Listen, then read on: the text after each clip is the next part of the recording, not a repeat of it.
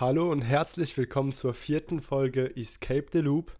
Mit mir ist Andy Servus Leute. und wir haben herausgefunden, dass wir doch eine Angst geteilt haben als Kinder.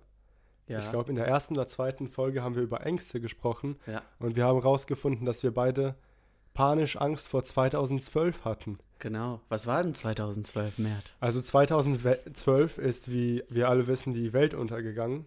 Also der Maya-Kalender ist da offiziell ähm, zu Ende gewesen. Und da sind ja alle gestorben, so meines Wissens. Ja, nach. genau. Also ich hatte da tierische Angst vor als Kind. Ich auch. Also, mein Bruder hat mich da auch noch immer geärgert. Ich habe keine guten Erinnerungen an 2012. War ein schwieriges Jahr.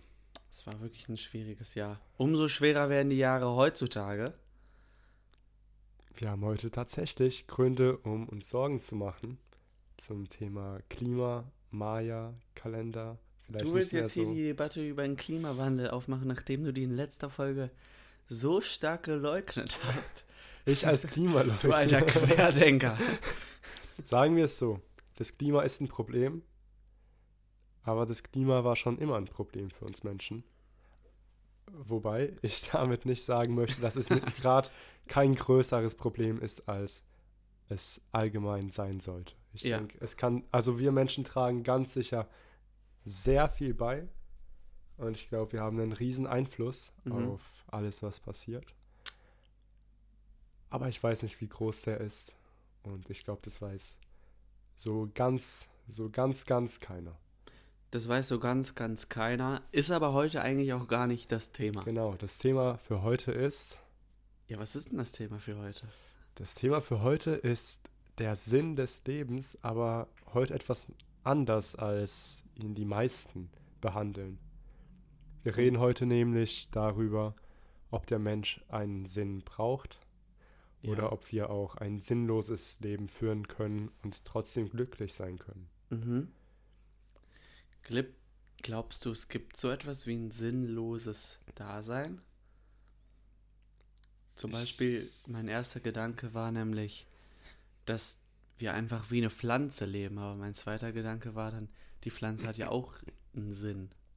Hat die Pflanze echt einen Sinn? Ja, sie produziert halt Sauerstoff. Aber ist es ein Sinn? Das ist halt, was sie so macht. Ist der Sinn des Lebens eines Metzgers Fleisch zu hacken? Nee. Weiß ich nicht, wenn er es sehr. Also, pff. Ja, das ist ja wieder sein Beruf, aber Ja. die Pflanze, sie ist ja wirklich. Sie macht das ja die ganze Zeit. Okay, dann Das was ist ja machen wir die ganze. Zeit? Wir atmen schon die ganze Zeit. Ja, wir atmen. Man könnte sagen, und der Sinn unseres Lebens ist es, CO2 zu produzieren, so, vielleicht. das wäre analog zur Pflanze, ja, die genau. Sauerstoff produziert. Das wird passen eigentlich. Wir sind, wir sind nur etwas, was im Gegensatz zur Pflanze CO2 produziert und wir haben halt noch ein paar extra Fähigkeiten, die die Pflanze jetzt nicht so hat. Wie, wir können gehen. Was ist dann der Sinn des Lebens von Pflanzen, die ihre Blätter verlieren im Winter?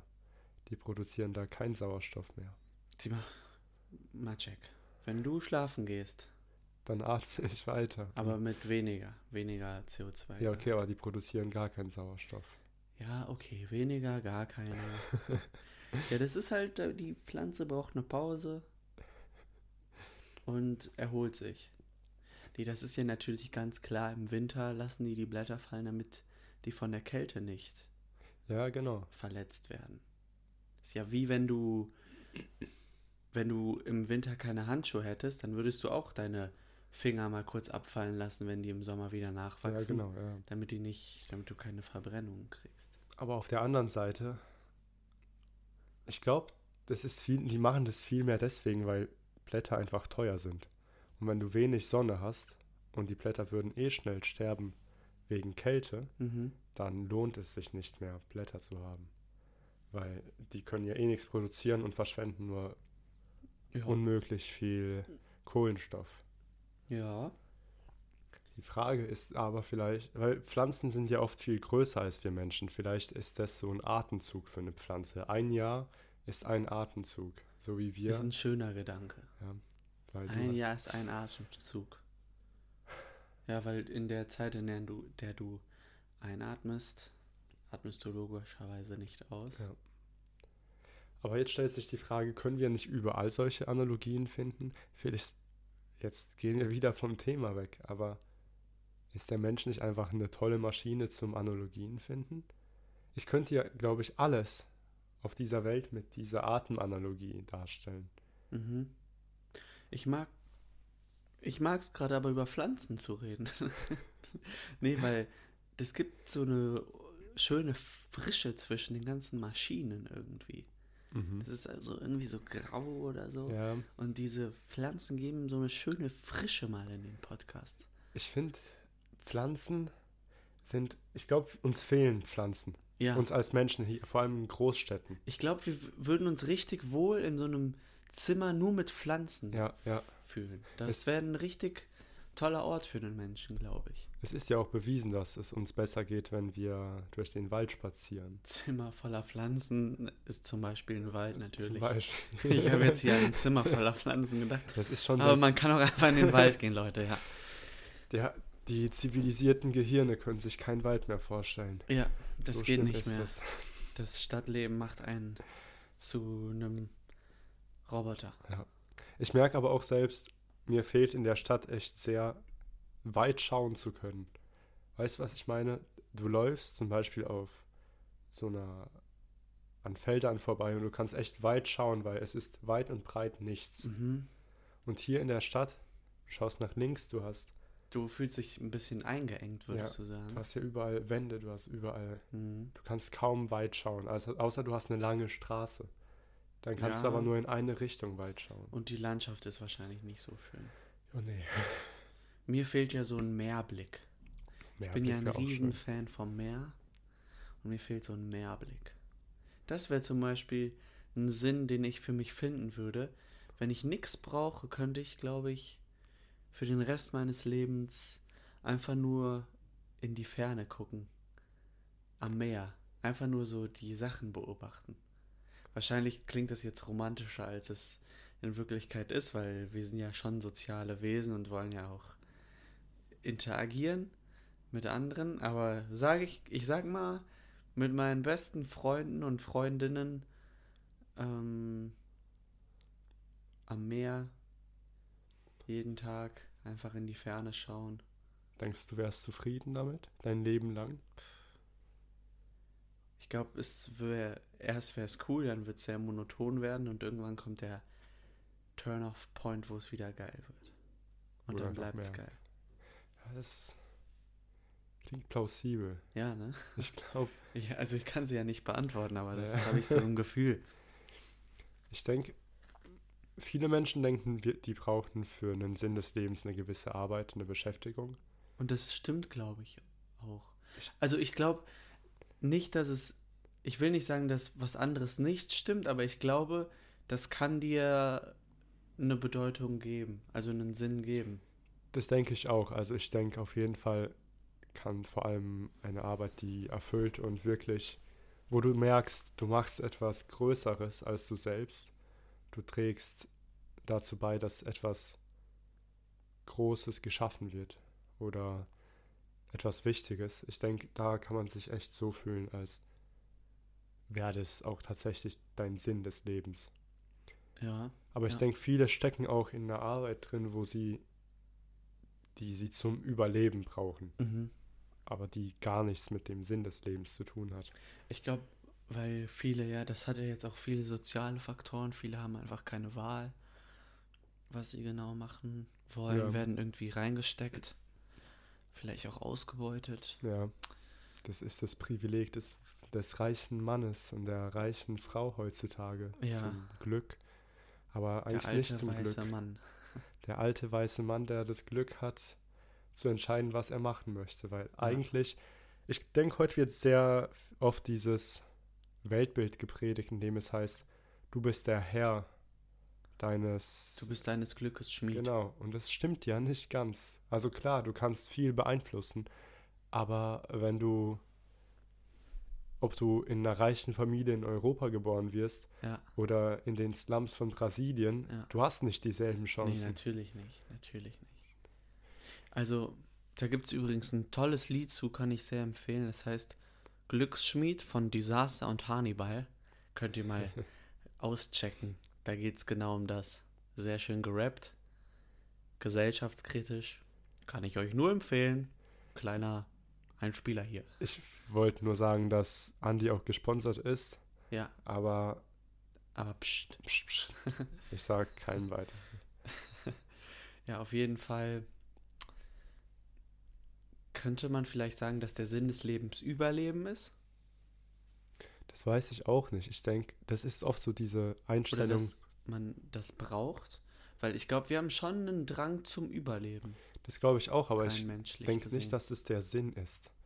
Ich glaube, wir, wir, also zum Beispiel Menschen, die religiös sind, sehen zum Beispiel im Gott den Sinn des Lebens. Ja, okay, ja. Und dann kommen Menschen, die gar nicht religiös sind. Die sehen den im Sex.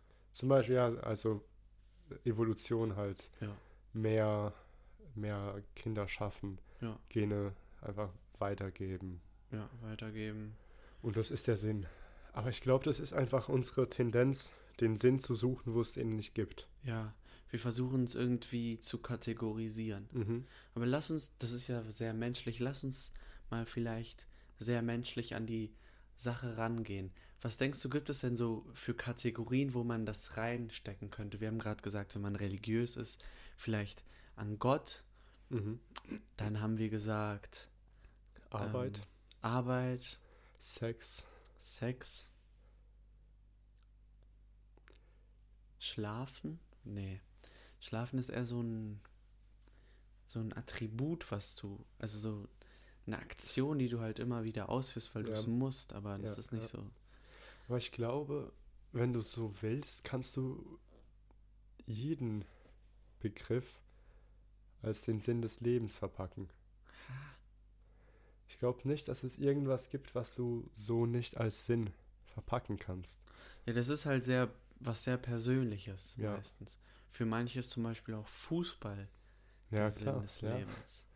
Ich meine, wenn du schon immer Fußball gespielt hast, du bist in einem großen ja, Verein, ja. das ist dein ganzes Leben. Ich, ich denke. Ja, und ja, und auch wenn du mal so guckst, das geht ja so weit, dass sich Parteien, die für den unterschiedlichen Club sind, mhm. auf die Schnauze hauen, einfach ja, nur, weil die andere Partei für die andere Mannschaft ist, was eigentlich voll komisch ist.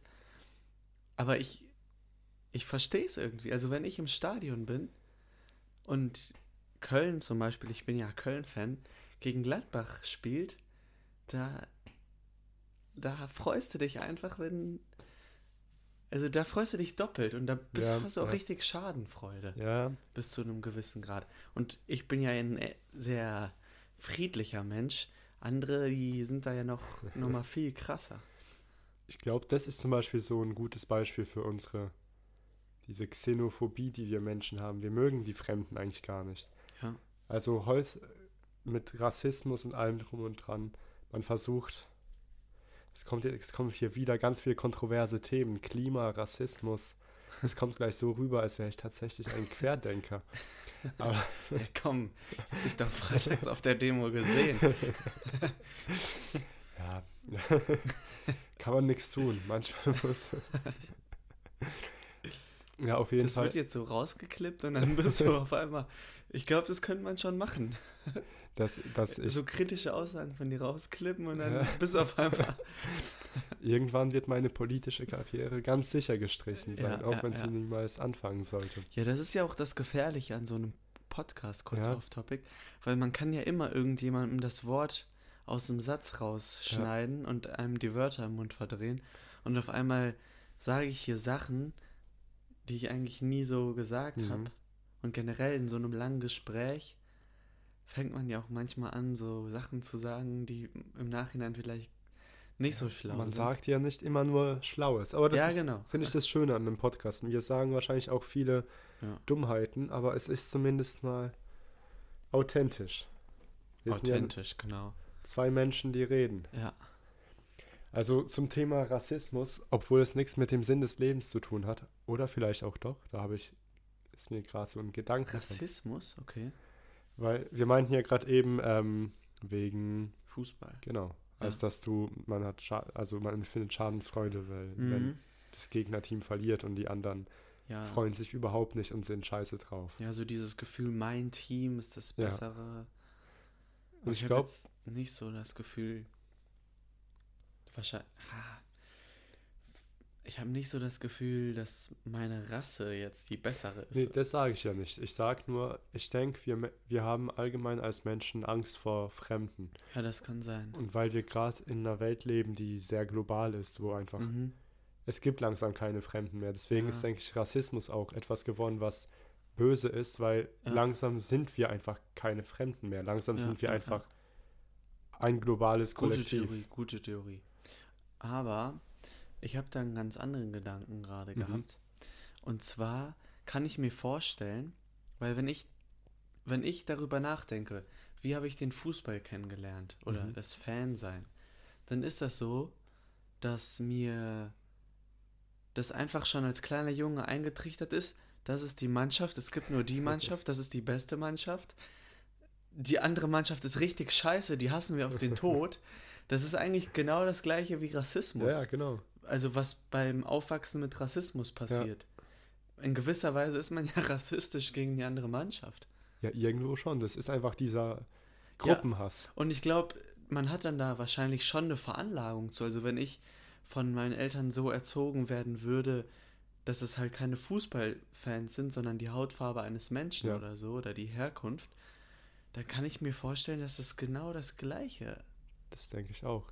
Ich denke, viele Menschen sagen, ich, ich könnte niemals Rassist sein, aber man bedenkt nicht, in welchen. Äh, ja, wie du halt aufgewachsen ja. bist. Das ist ja ein Teufelskreis leider, ja, weil klar. dann bist du. Also im weitesten Sinne, es wird dann auch wieder sehr philosophisch, können die Menschen auch nichts für, ja. weil die da auch wieder reingeworfen wurden. Ja, das ist sehr schwierig, weil du kannst ja auch nicht sagen, der kann da nichts für, weil der kann da ja auch was für. Ich weiß, also ich bin tatsächlich, was zum Beispiel Gefängnisse angeht, ich finde Menschen bestrafen, um einfach nur um sie zu bestrafen. Einfach damit ja, damit es ist ja nicht immer nur um einfach sie zu bestrafen. Ja. Manchmal ist es ja auch, der ist gefährlich, der ja, sollte gut. vielleicht nicht in der Gesellschaft Das ist ja nochmal was anderes. Aber wenn du merkst, okay, der hat seine Lektion der, der weiß jetzt, dass so mhm. soll, so kann man nicht handeln. Und man sieht wirklich, dass er in der Zukunft höchstwahrscheinlich nicht nochmal irgendwas tun wird. Ja, das ist halt schwer, ne?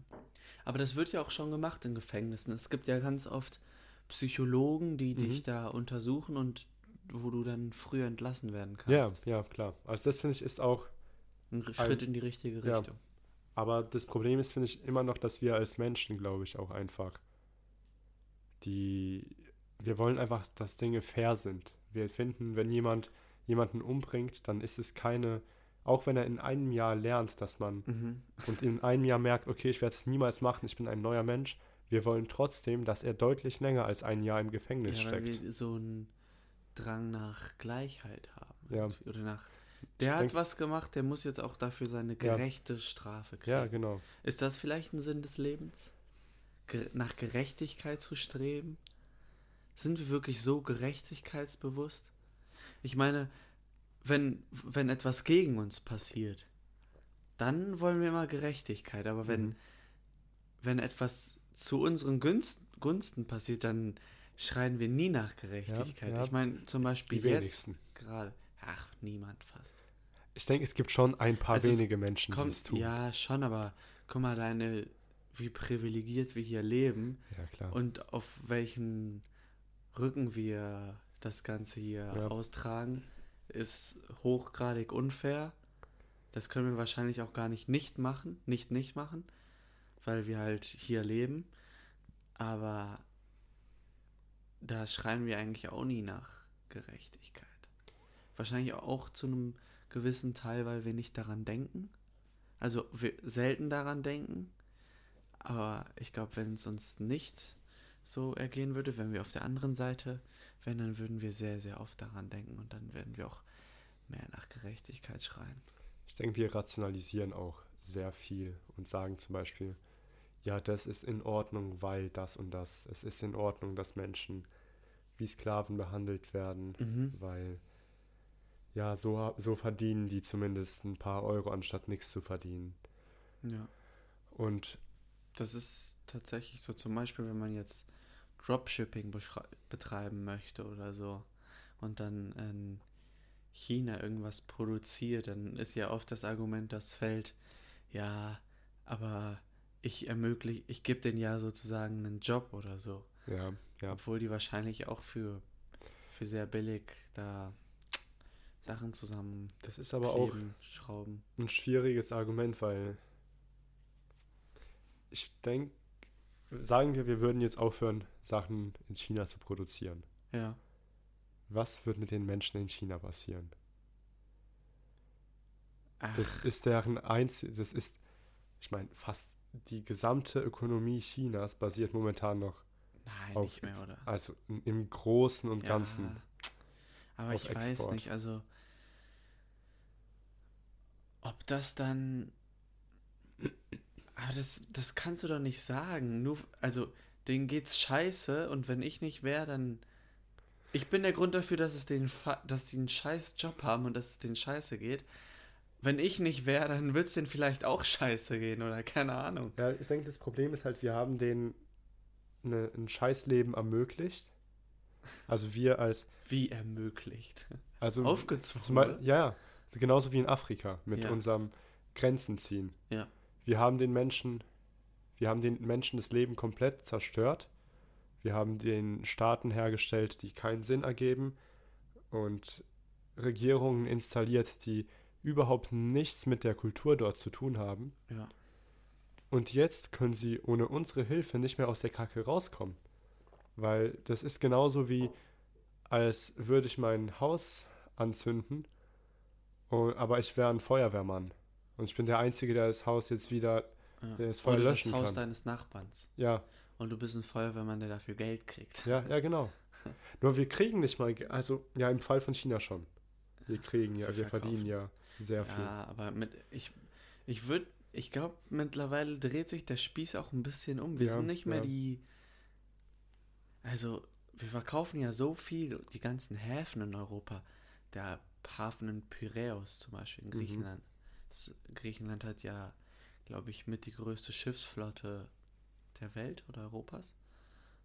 Also allein von den Schiffen ist ja unheimlich viel.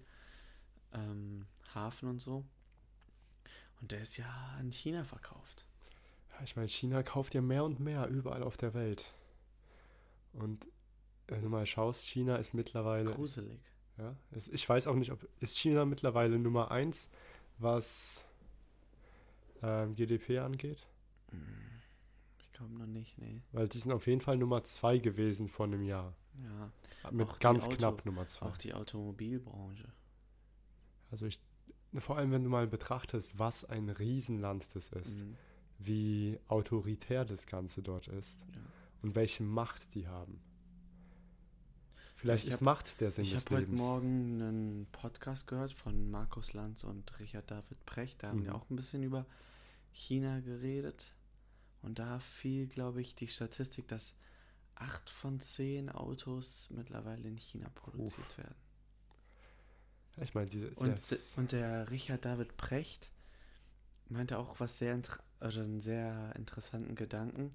Diese ganzen Mercedes mhm. und so weiter die bauen halt S zum Beispiel SUVs und so weiter, aber in den Städten der Zukunft wird ein Auto nicht mehr so angesehen, wie es jetzt ist, mhm. sondern in den Städten der Zukunft werden die Autos wahrscheinlich sehr, sehr klein sein und einfach nur ein Fortbewegungsmittel ja, sein ja.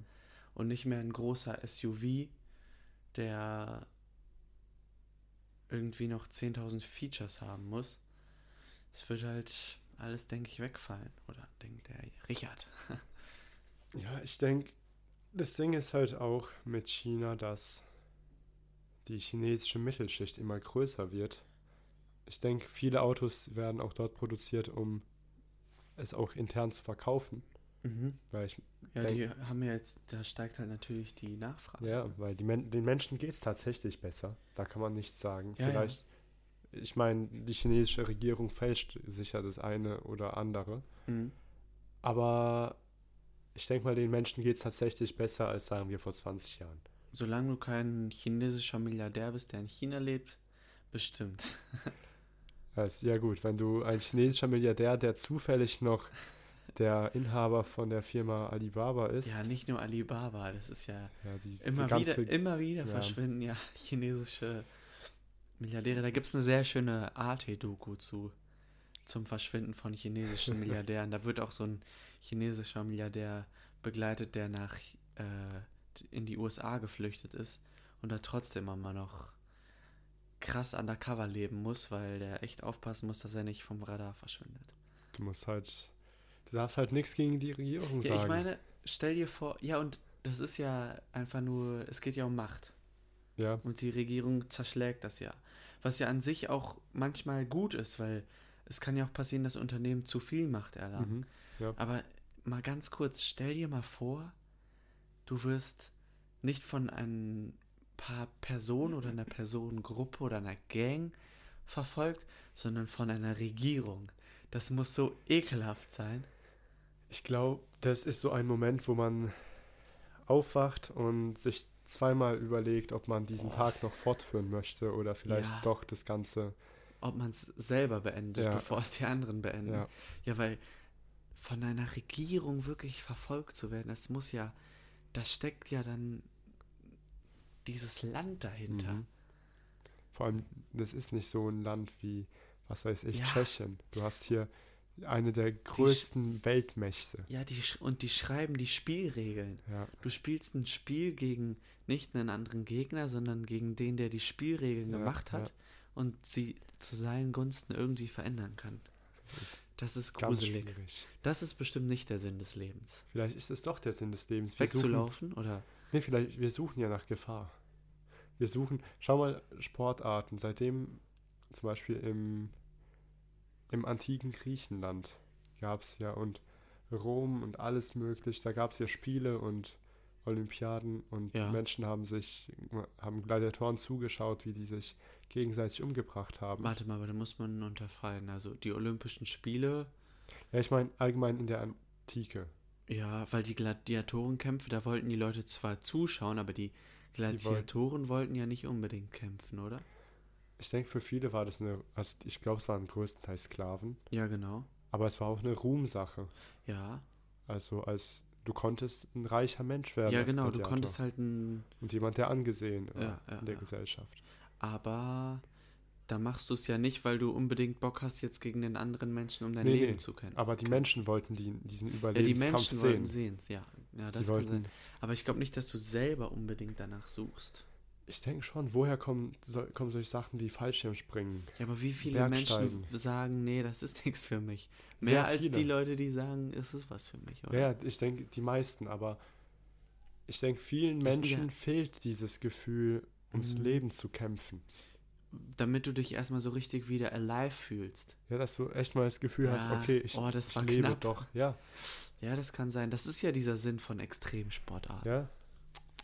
Es ist ja auch, Menschen, die in Kriegsgebieten waren, sagen ja auch oft, dass das Leben danach nicht mehr dasselbe ist, weil es einfach nicht mehr, die haben nicht mehr dieses Gefühl, jeden, jeder Tag ist ja ein Kampf ums Überleben. Jeder Tag ja. ist werde ich morgen noch leben und damit ist jeder Tag besonders. Aber danach haben die ja auch oft so posttraumatische Belastungsstörungen und so weiter. Klar, also jeder geht mit, mit Dingen anders um, aber die Tatsache ist, also man redet viel über posttraumatische Störungen und so weiter, aber die meisten Menschen kommen da eigentlich aus solchen Dingen relativ gut raus und die meisten ja, haben keinen. Dazu kann ich überhaupt nichts sagen. Ich meine, wenn du dir Soldaten anschaust mit PTSD, klar, es sind viele, mhm. aber es ist auf jeden Fall nicht die Mehrheit. Also wenn du mal vergleichst, wie viele ja. Soldaten tatsächlich aber, im Krieg waren. Aber was waren. ist mit denen, die im Krieg waren und die mit PTSD?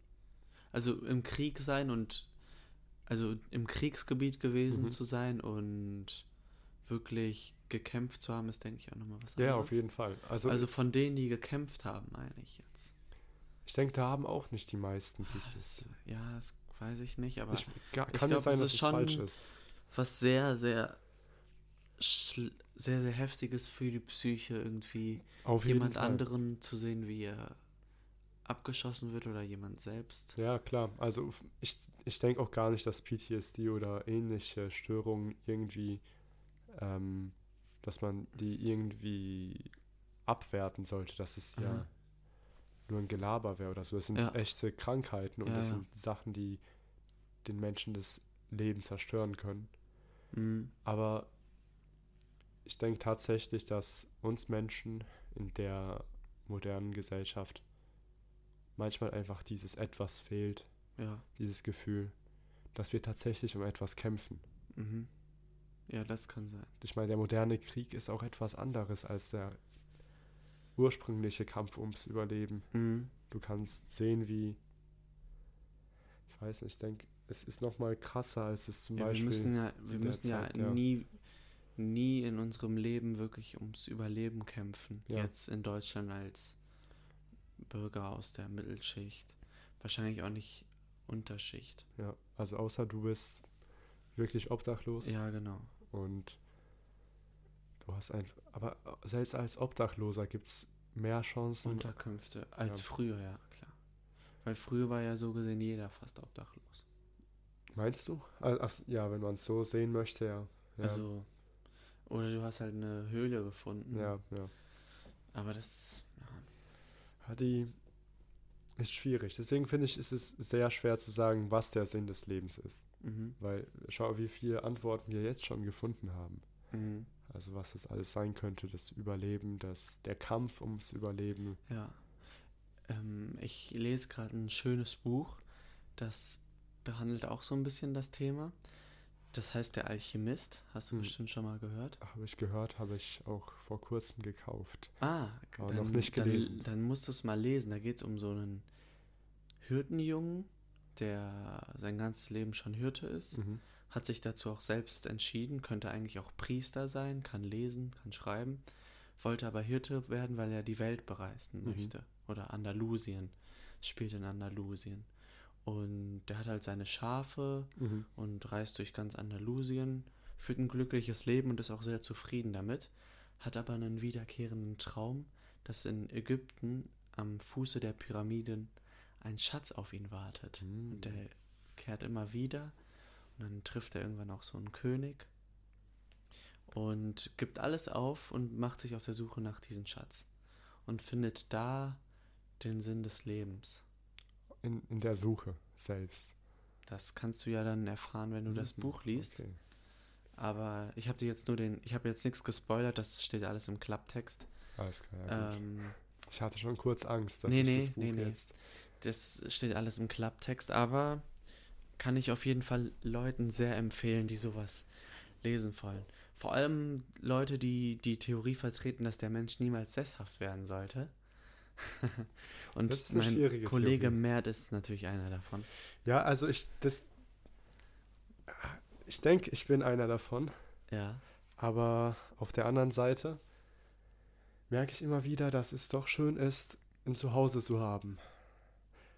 Also. Ja, es ist schon schön, ein Zuhause zu haben. Es, ich frage mich vielleicht, ob wir einfach gerne mit denselben Menschen sind, die wir kennen mhm. anstatt ständig neue Menschen kennenzulernen? Ich glaube, das ist sehr schwierig zu beantworten, weil ich glaube, wir haben uns an viele Sachen einfach schon so gewöhnt, dass wir das gar nicht mehr klar mhm. beurteilen können. Weil wir sind, glaube ich, schon Gewohnheitstiere und wir haben uns an etwas jetzt gerade, oder wir wurden dazu erzogen, vielleicht Gewohnheitstiere zu sein und wir haben uns an, wir gewöhnen uns an unser Umfeld, mögen es jetzt nicht so sehr immer wieder ein neues Umfeld zu mhm. haben. Aber ich glaube, wenn man von Grund auf vielleicht anders erzogen wird und in einer anderen Gesellschaft lebt, könnte es vielleicht sein, dass wir das auch als Heimat empfinden, immer neue Leute.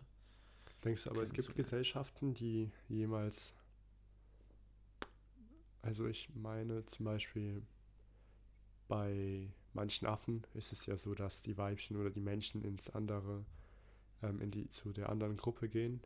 Und so tauscht sich das immer wieder aus. Mhm. Aber dass eine ganze Gesellschaft die ganze Zeit rotiert und ständig, ja. denkst du, man könnte so eine Gesellschaft überhaupt aufbauen, hm. die auf keinen festen Relationen basiert? Weil die Weibchen oder Männchen bleiben dann auch in der fremden Gruppe. Ihr Leben ja. lang. Hm. Ich weiß es nicht, Mann. Also. Ist halt auch die Frage, wie viel ja, steckt in uns als also genetisch wie viel, verankert. Wie viel Affe sind wir noch? Ich denke, wir sind mehr Affe, als wir oft denken. Ja. Ja, das ist ja generell richtig beeindruckend, wie viel genetisches Material von uns mit dem von Tieren übereinstimmt. Mhm. Ich glaube, bei Bananen. Schweinen ist es schon, also ist es sogar so 99 Prozent ja. oder so. Also ich denke mal auf jeden Fall in den 90ern. Mhm. Ich glaube 99 Prozent. Äh, ja. Ja, das ist interessant, wie viel, wie kleine Unterschiede mhm. ein Riesen. Aber das mag auch vielleicht täuschen, weil wir haben ja so viel genetische Information in uns. Die nicht verwendet wird auch. Ja, die nicht verwendet wird und selbst, selbst dieser, seien es zwei oder ein Prozent, mhm. sind immer noch so viele ja. Basenpaare, die da unterschiedlich sind. DNA ist auch echt. DNA ist wieder so ein lupiges Thema. Ja, und ich glaube auch bei DNA das ist ja nur ein Modell, also dieser DNA-Doppelhelix-Strang ist ja auch wieder nur ein Modell, was wir dem so zuschreiben. Also man, man ist es ein Modell? Was? Ist es wirklich nur ein Modell in dem Fall? Ja, nee, also es hat die Form einer Doppelhelix. Ja. Aber ich weiß nicht.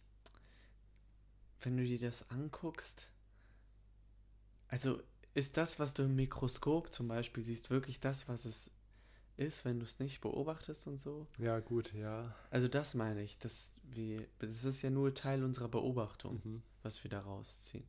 Aber da ist wahrscheinlich noch so viel mehr, was wir nicht ja, das kann, kann sehen, was wir sein. nicht entdeckt haben. Ja.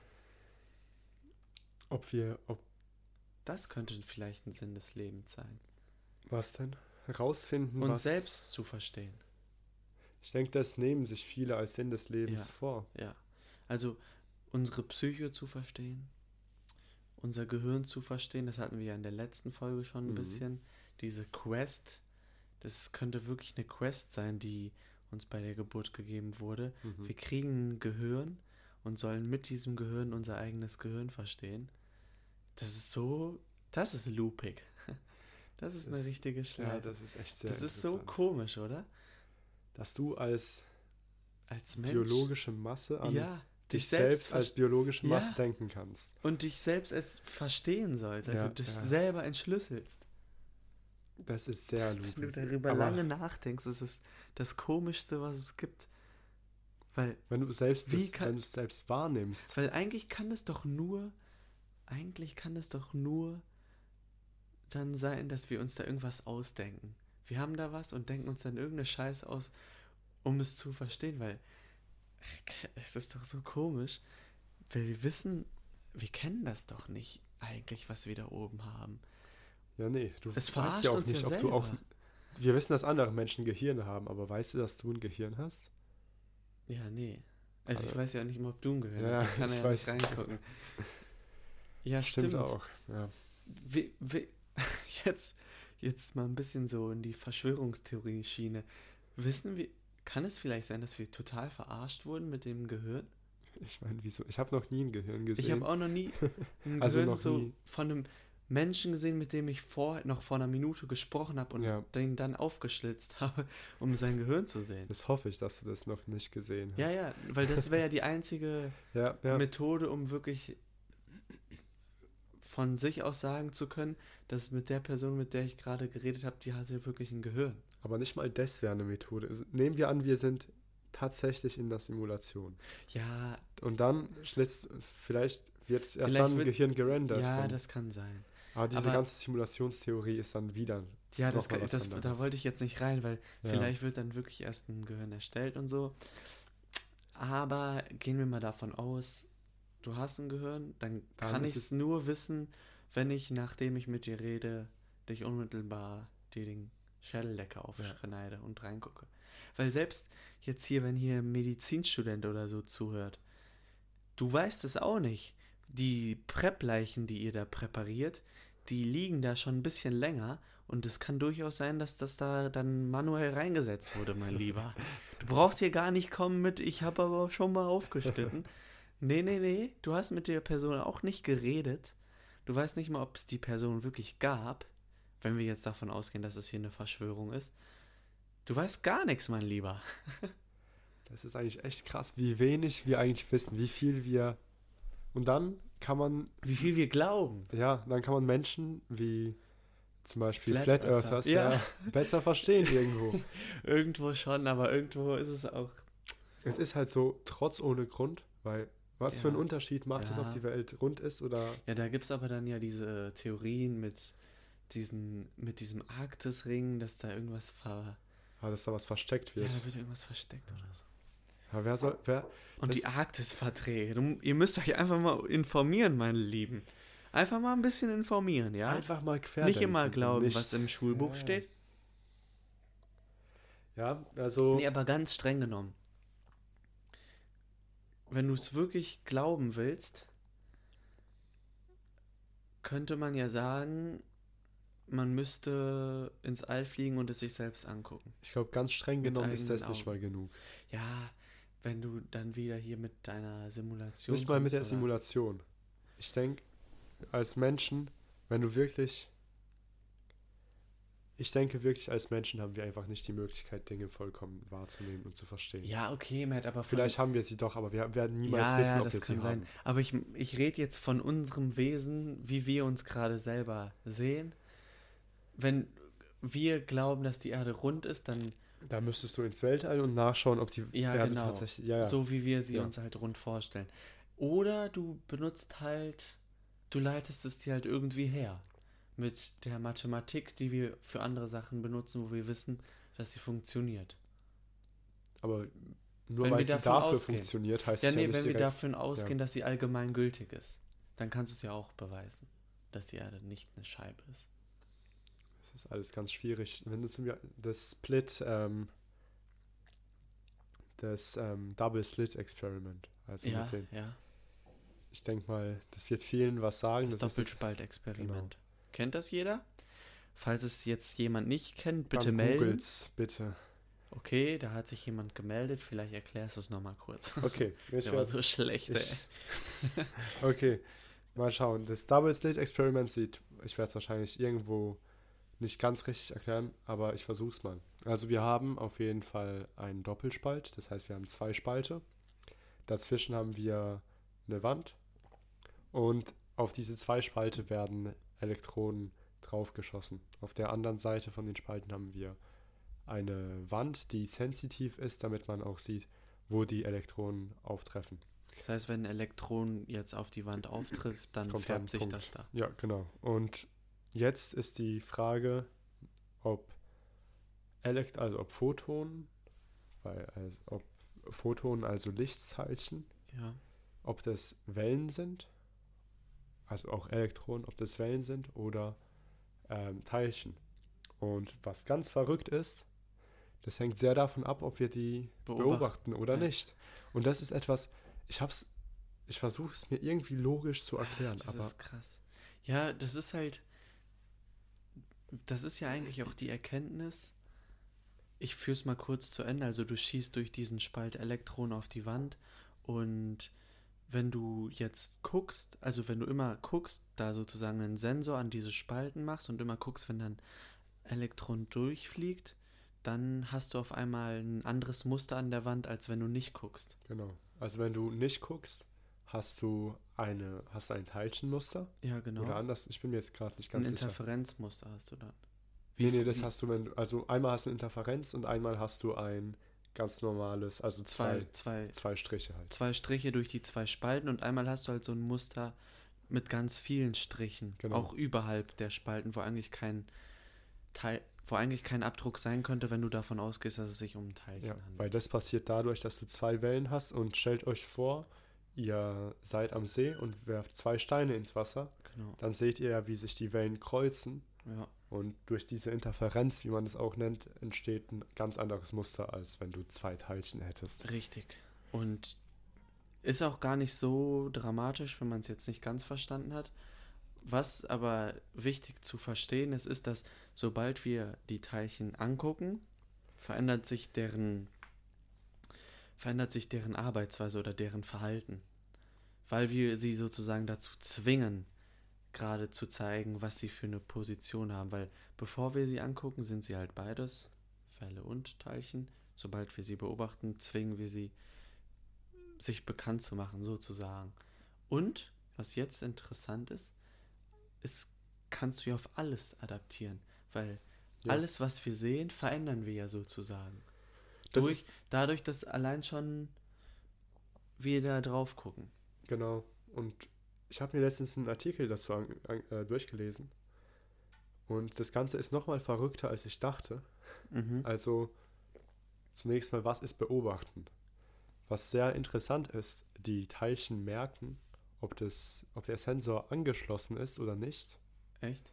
Das heißt, sie verhalten sich anders mit einem angeschlossenen Sensor und einem, der aus ist. Ach, wirklich? Und sie verhalten sich, wenn du den Sensor erst dann anmachst, wenn die Teilchen hinter dem Slitz sind, also wenn die schon hinterm Sensor sind, ja.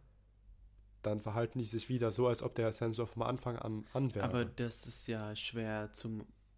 Also wie, wird, wie machst du den nicht, Sensor an, nachdem das Teilchen vorbei ist, weil dazu musst du ja wissen, wann das Teilchen vorbei ist. Du musst Und ja um nur zu wissen, wann das Teilchen vorbei ist, muss der Sensor, muss es einen Sensor geben, oder? Ich glaube, du kannst ja ungefähr wissen. Nicht mit mir, Freundchen, nein, Spaß. Wie schnell die sind, oder? Das kannst du ja ungefähr. Also du weißt ja. nicht. Ja. Genau wie schnell die sind. Ja. Aber ich denke mal genau genug, um das zu. Ja, ein Foto, also ist das nicht Lichtgeschwindigkeit? Ja, an, an sich schon, aber darum geht es ja, dass du nicht gleichzeitig die Position und ja. die ähm, Geschwindigkeit messen kannst. Ja, willkommen bei 100 Sekunden Physik mit Andreas und Mert. äh, übrigens, ich finde, ich finde, ich bin mit meinem Namen in einem Körper, in dem ich nichts stecke. Mein Geist und mein Ich passt nicht zu meinem Namen. Wie ich sehe mich nicht als Andreas. heißen? Ich sehe mich nicht als Andreas und ich sehe mich auch nicht als Andy. Wer bist du dann? Ich sehe mich als Rico. Rico. Ja, ich glaube, Rico wird auch besser zu dir passen. Ja, weißt du, in Griechenland habe ich einen sehr, sehr guten Freund, Alexi. Grüße, du verstehst mich zwar nicht, aber ähm, der nennt mich Rico. Weißt du warum? Mhm. Ähm, es gibt die Verniedlichung von Andreas oder Spitzname der ist im Griechischen Andriko. Hm. Okay? Und Andriko, da ist Rico nicht weit. Ja, gut, ja. Und der nennt mich immer Rico, immer. Und den, den, den Namen mag ich viel mehr. Der passt, finde ich, auch viel mehr zu mir. Hast du vor, deinen Namen zu. Nee, nee, nee, sowas meine ich nicht.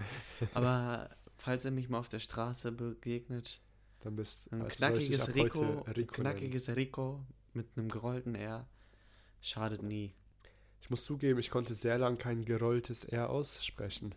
Warum nicht? Ist es nicht im Polnischen total vertreten? Doch, und das war das große Problem, dass, ähm, weil meine Zunge war zu kurz. und ich hatte richtige Probleme, das gerollte R auszusprechen, bis ich mich an einem Tag, bis ich an einem Tag einfach gesagt habe, das kann so nicht mehr weitergehen. Ich muss heute das R lernen und dann habe ich es ah, auch an dem Tag gelernt. Maciek Harasimczuk, der Mann mit der kurzen Zunge. Sag mal deine Zunge. Ja, der hat eine Mini-Zunge, das glaubt ja, ihr gar nicht. Die kommt kaum aus die dem kommt, Mund raus. Die kommt nicht mal aus dem Mund raus. Die, die hört schon vor den Zähnen auf. nee, also, ja, wo waren wir stehen geblieben? Wir waren anfangs beim Thema Sinn des Lebens. Nee, ich meine jetzt hier, da sind wir ja schon lange vorbei. Jetzt waren geraucht. wir bei Rico vorbei und wir waren bei der beim Quantenphysik und beim Double-Slit-Experiment. Ja, genau. Und also dann hast du deine interessante Studie preisgegeben, wo die Teilchen sogar merken, ob sie am Sensor vorbei sind oder nicht und ob er angeschlossen ist. Was ich jetzt hier noch sagen möchte, es handelt sich ja hierbei um sehr, sehr kleine Teilchen. Mhm. Sobald wir versuchen, sie zu beobachten, und beobachten geht bei uns ja meistens eigentlich nur dann, wenn wir es sehen, und um es zu sehen müssen, muss Licht darauf treffen. Ja. Weil anders können wir nicht sehen. Und sobald Licht drauf trifft, ist ja klar, dass wir was sehr, sehr Kleines mit was anderem Kleinen beschießen und es dadurch verändern. Ich, mich würde mal interessieren, wie das halt aussieht, wenn es dunkel ist. also wenn es nicht beobachtet ist. Puh. Also und ich meine jetzt nicht das Doppelspalt, ja. sondern unsere, unsere Umgebung. Da kommen wir wieder auf den schwarzen Raum zurück. Aber ja. Wir kommen auf den schwarzen Raum zurück. Von der Folge Wo mir übrigens drei. gesagt wurde, dass das, dass das Folge 2 viel zu kompliziert war und man nicht mehr folgen konnte. Das wurde mir an einer Stelle auch gesagt. Ja. Vielleicht müssen wir die Folge nochmal ja. neu aufnehmen. Ja, ich, das kann sein. Also mir wurde gesagt, es war problematisch, weil wir haben uns ja im Vorfeld schon mal drüber unterhalten das, und haben ja. viele Sachen vorweggenommen. Das kann, das kann gut sein. Es tut uns leid. Wir werden uns verbessern. Aber ich finde, diese Folge müsste eigentlich angenehm zum Hören sein. Ich denke, sie ist angenehm, Intuition. aber sehr hin und her. Nee, das ist nicht so hin und her. Das hat einen guten Denkst Fluss, glaube ich. Ich glaube, sie hat einen guten Fluss, aber wir springen Wir springen. Ja, das ist okay. Das, das ist, okay. Wir haben einen roten Faden, der aber sehr, sehr breit ja. gespannt ist. Ich glaube aber, das ist in dem Fall gar nicht mal so schlimm. Nee, ich meine, der Sinn des Lebens ist auch ein extrem breites Thema. Ja, und der Sinn des Lebens könnte es ja vielleicht auch sein, viele verschiedene Sachen auszuprobieren. Das und das praktizieren wir, indem wir im Podcast viele verschiedene Themen aus ansprechen und auch immer wieder hin und her springen. Das heißt, Vielleicht ist der Sinn des Lebens, viele verschiedene Sachen auszuprobieren und zusätzlich immer zwischen diesen verschiedenen Sachen hin und her zu springen. Siehst du, da kann man alles in den Sinn des Lebens interpretieren. Vielleicht ist der Sinn des Lebens ja auch. Was hältst du eigentlich von Professionalität? Was hältst du von Menschen, die wirklich jetzt ganz anders als wir gerade von vom Thema zu Thema springen, die in einem Thema extremst gut sind und von Inselbegabung, oder? Nicht mal unbedingt Inselbegabung. Ich rede einfach von Menschen, die sich. Als Profis. Ja, die ihr Leben lang ein Thema studiert mhm. haben. Und ja, sonst sind, keine Ahnung haben. Halt von wahrscheinlich Spezialisten. Um Aber was hältst du da? Denkst du, das kann der Sinn des Lebens sein? Ja, habe ich mir auch schon oft überlegt, ob ich das. Also, das finde ich. Ich finde das schon irgendwo geil. Ja. Weil.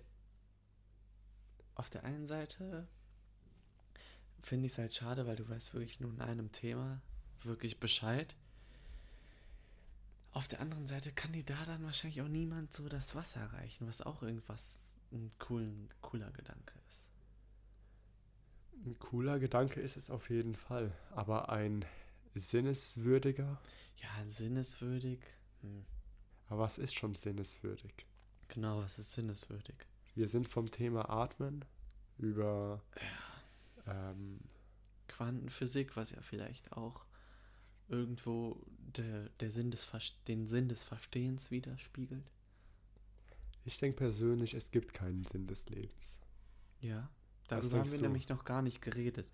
Ich habe nämlich am Anfang der Folge ja gesagt, ähm, dass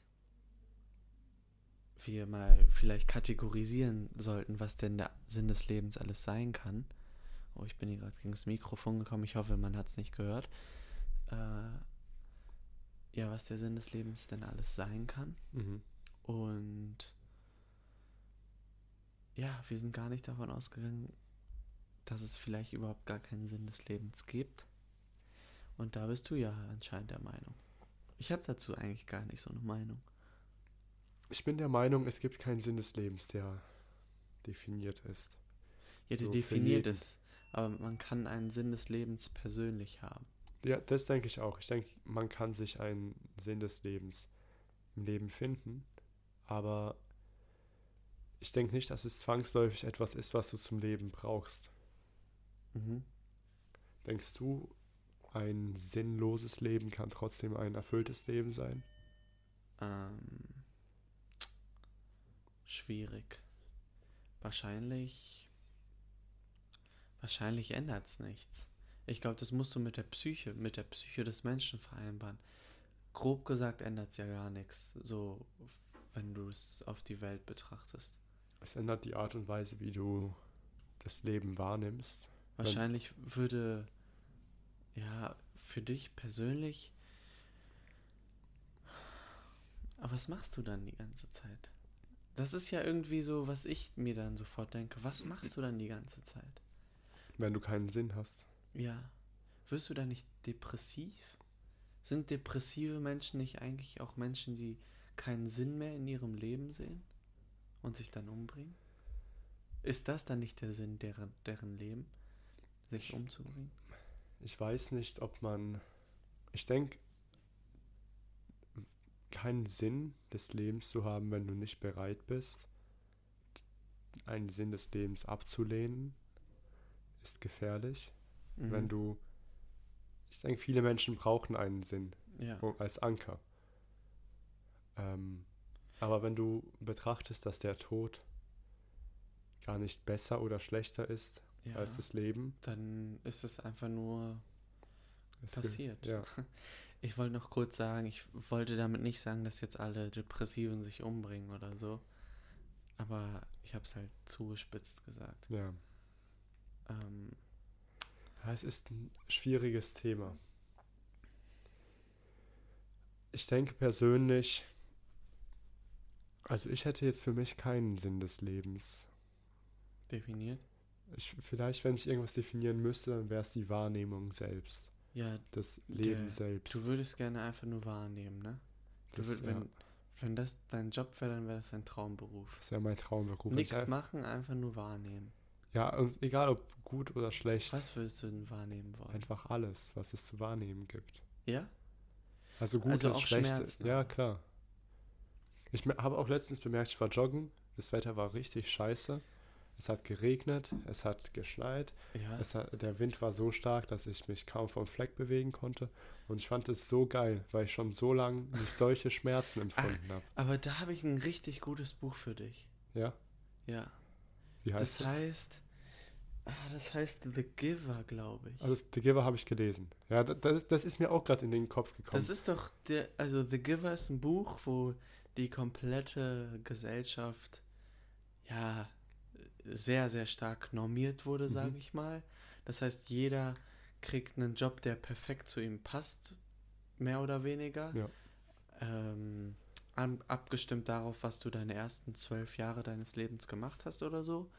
Es gibt keine Hügel, alles ist flach, es ist halt so komplett die, die Norm des Lebens sozusagen. Es gibt aber eine Person, die erwählt wird, um die ganzen Gefühle zu lernen. Und die wird halt von dem vorherigen Giver immer diese ganzen Gefühle erfahren. Also der teilt die mit, der, mit dem Giver, mhm. damit die halt in der Gesellschaft nicht verloren gehen. Es ist auch die einzige Person, die Farben sieht. Dies ist die einzige Person, die Farben sieht. Die anderen sehen alle keine Farben. Und das ist ja, er nimmt ja wahr, er nimmt ja dann alle ja. möglichen Sachen wahr. Du wärst also gerne. Ich wäre gerne der Keeper. Der, ja, der. Hieß der nicht Keeper oder so? Nee, ich weiß es nicht mehr. Oder Giver könnte auch. Der Giver, ist der, der das weitergibt. Genau, und ich glaube, die Person, die das dann hält, ist die Keeper oder Das so. kann gut sein, ja. Ja, ich denke, das wäre es genau. Einfach wahrnehmen, was es zum Wahrnehmen gibt. Du könntest halt auch ein Hippie sein. Ich könnte definitiv ein Hippie sein. Wäre ich in den 60ern geboren, ja, eher Warum 50ern. entscheidest du dich nicht jetzt ein Hippie zu werden? Weil ich wahrscheinlich noch ähm, zu kleine Eier dafür habe. ja, ich glaube, das, das, ist aber eine mutige, also eine ehrliche Aussage. Ich, ich glaube auch. Viele Menschen würden ja, es gern werden. Ich glaube, es ist auch, es ist sehr erfüllend, aber wir sind sehr an Materielles und so weiter mhm. gebunden, dass wir das nicht nicht wollen. Aber ich glaube, Hippies sind ziemlich glücklich. Das glaube ich auch. Ich denke auch, wenn es oft mit dem Geld schief läuft und oft ja. bleiben die irgendwo auf der Straße. Am Ende ist es ein cooles Leben. Du hast was zu erzählen, du hast was erlebt. Du hast was zu erzählen, ja. Aber was ist dieses, du hast was zu erzählen? Ist es nicht auch irgendwie wieder das Betteln nach Anerkennung? Jemand anderem eine coole Geschichte erzählen? Ich denke, selbst dir selbst eine Geschichte zu erzählen ist ganz cool. Wenn du, wenn du zurückdenkst und merkst, das war ein cooles ja, das Leben. Stimmt. Ja. War, ich habe was erlebt und weil viele Menschen erleben ja ihr Leben lang nicht viel. Ja. Aber auf der anderen Seite, wenn du mal überlegst, du hast halt deine Baseline und da stellt sich die Frage, sind dann zum Beispiel solche Sachen wie du bekommst einen Kuchen geschenkt auf einmal so viel ja, wie ein Autounfall mitten ist, in den Bergen. Mhm. Das ist wie so ein bisschen mit der Fliege. Ne? Ja, genau. wo die auf einmal was ganz Besonderes wird ja. im weißen Raum.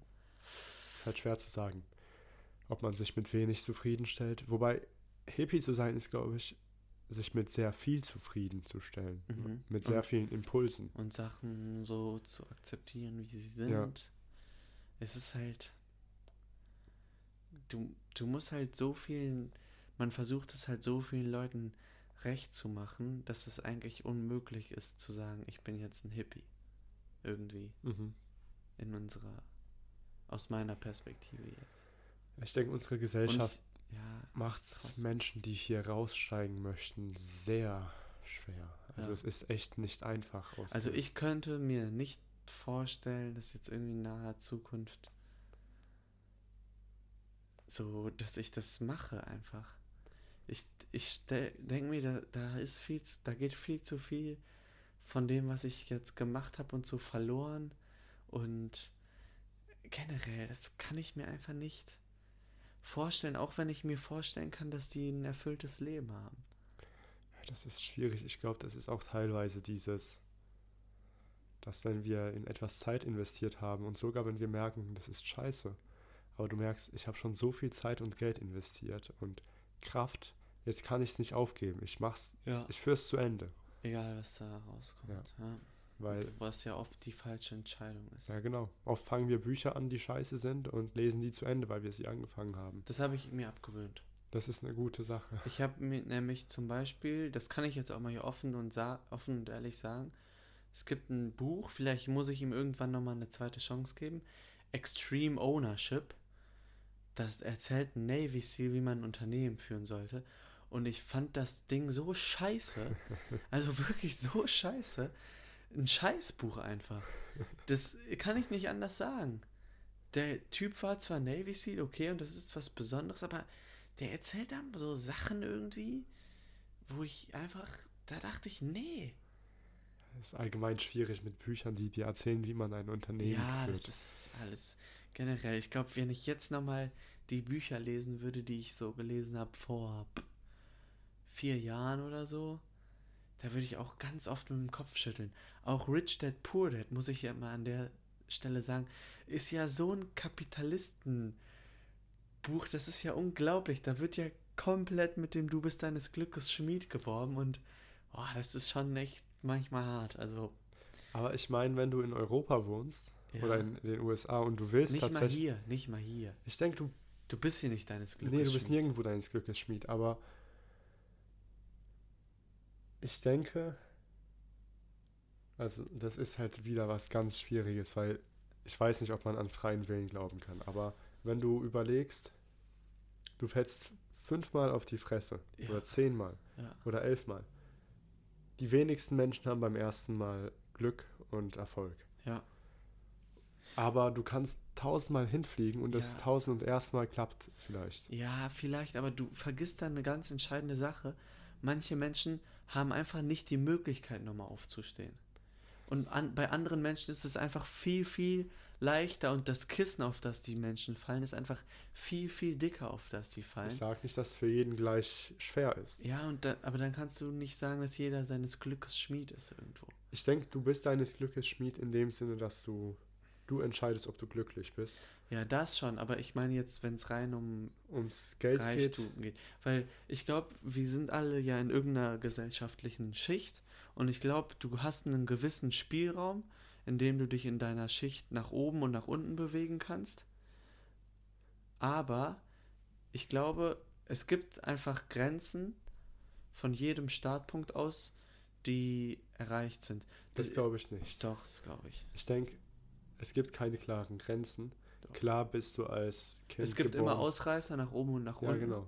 Die gibt es, aber für die breite Masse ist es einfach schon unmöglich. Ich denke, genau da muss man sich auch die Ausreißer anschauen. Ich finde, The Black Swan ist ein sehr gutes Buch, was Ausreißer angeht. Mhm. Da argumentiert ähm, Nassim Taleb, dass.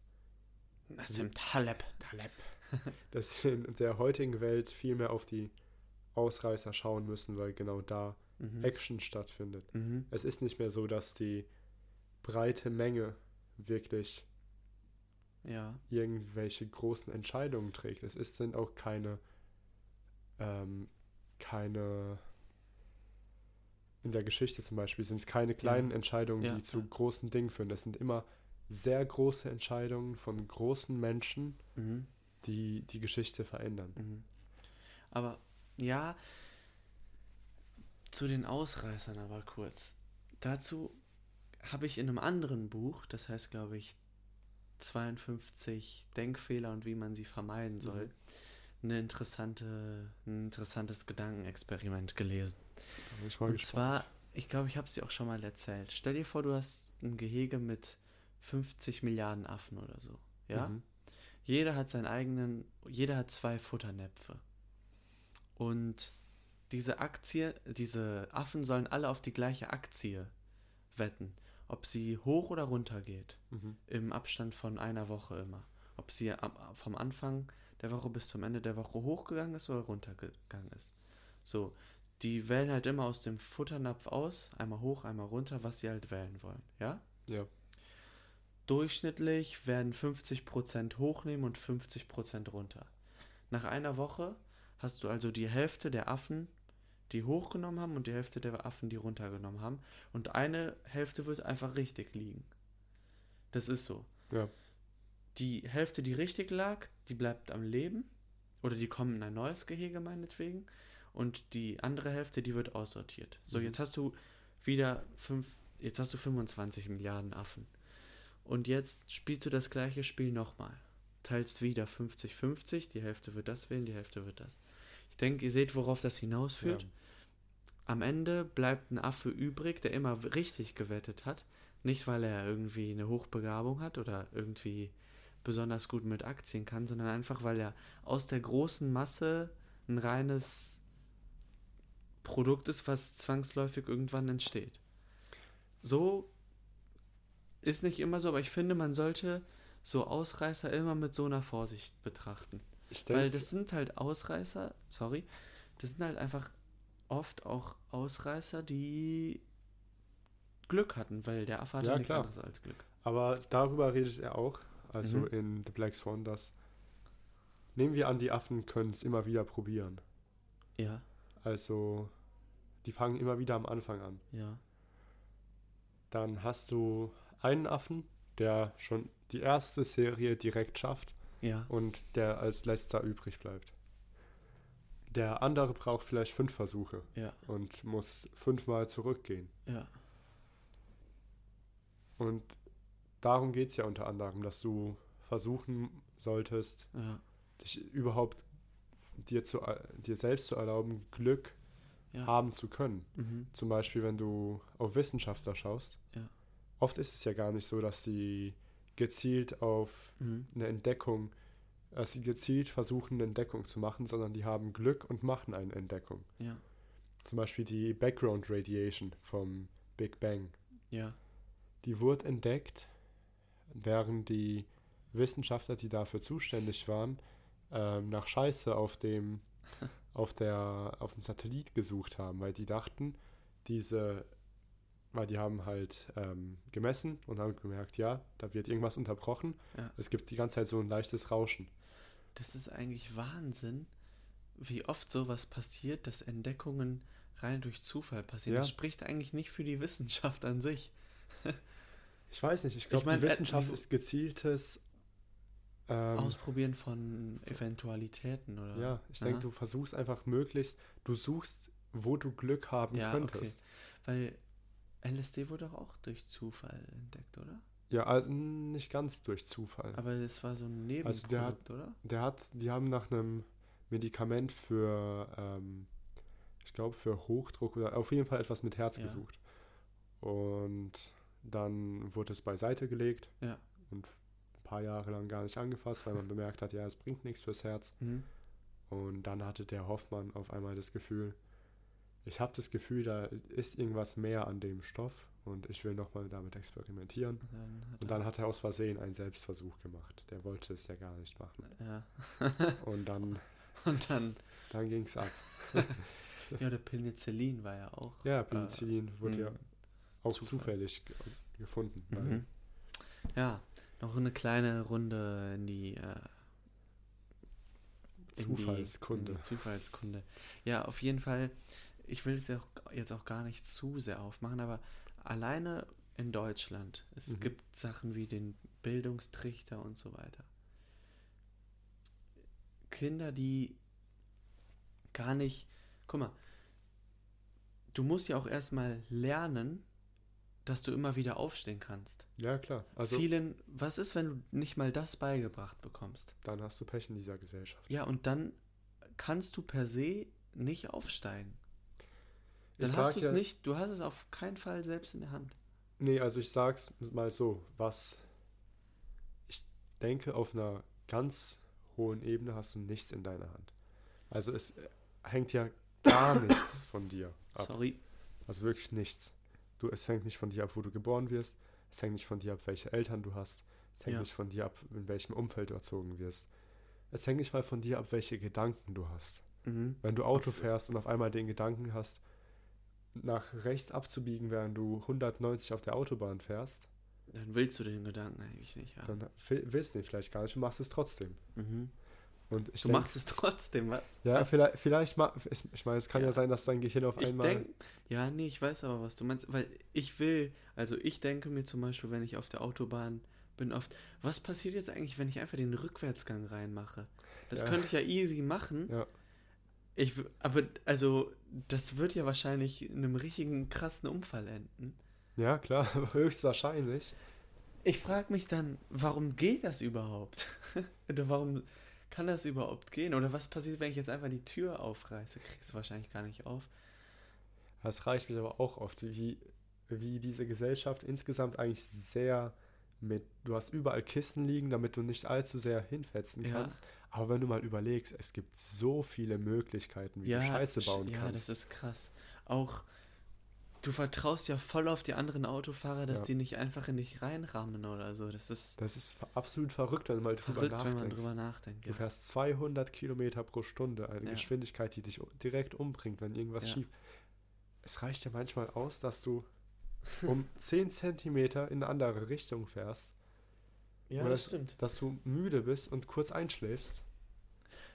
Ja, du hast recht. Und dann bist du tot. Dann ja. es das. Apropos 200 km/h. Mit 200 km/h begeben wir uns auch zum Schluss dieser Folge. Und mit 200 km/h geht es auch schon weiter in die nächste Folge. Die kommt nämlich am Mittwoch. Am Mittwoch. Nächste Woche. Nächste Woche. Oder vielleicht kommt auch noch eine Special-Folge dazwischen. Wer also, weiß, wer weiß. Das könnte, das wissen wir jetzt nicht, aber. Wir würden. Ich klinke mich jetzt erstmal hier aus. Ich wünsche euch noch eine angenehme Woche. Ähm, habt Spaß, passt auf euch auf, macht nicht den Rückwärtsgang auf der Autobahn rein und ich hoffe, es hat euch gefallen. Das hoffe ich auch. Ich hoffe, ihr habt eine sehr schöne Woche. Passt auf, vor allem die Grippe, die erwischt ja mehr und mehr Menschen heutzutage. Und wie Andi gesagt hat, habt hat, wenn ihr auf der Autobahn fahrt, bitte versucht normal zu fahren. Dann macht's gut, Leute. Ciao. Ciao, ciao.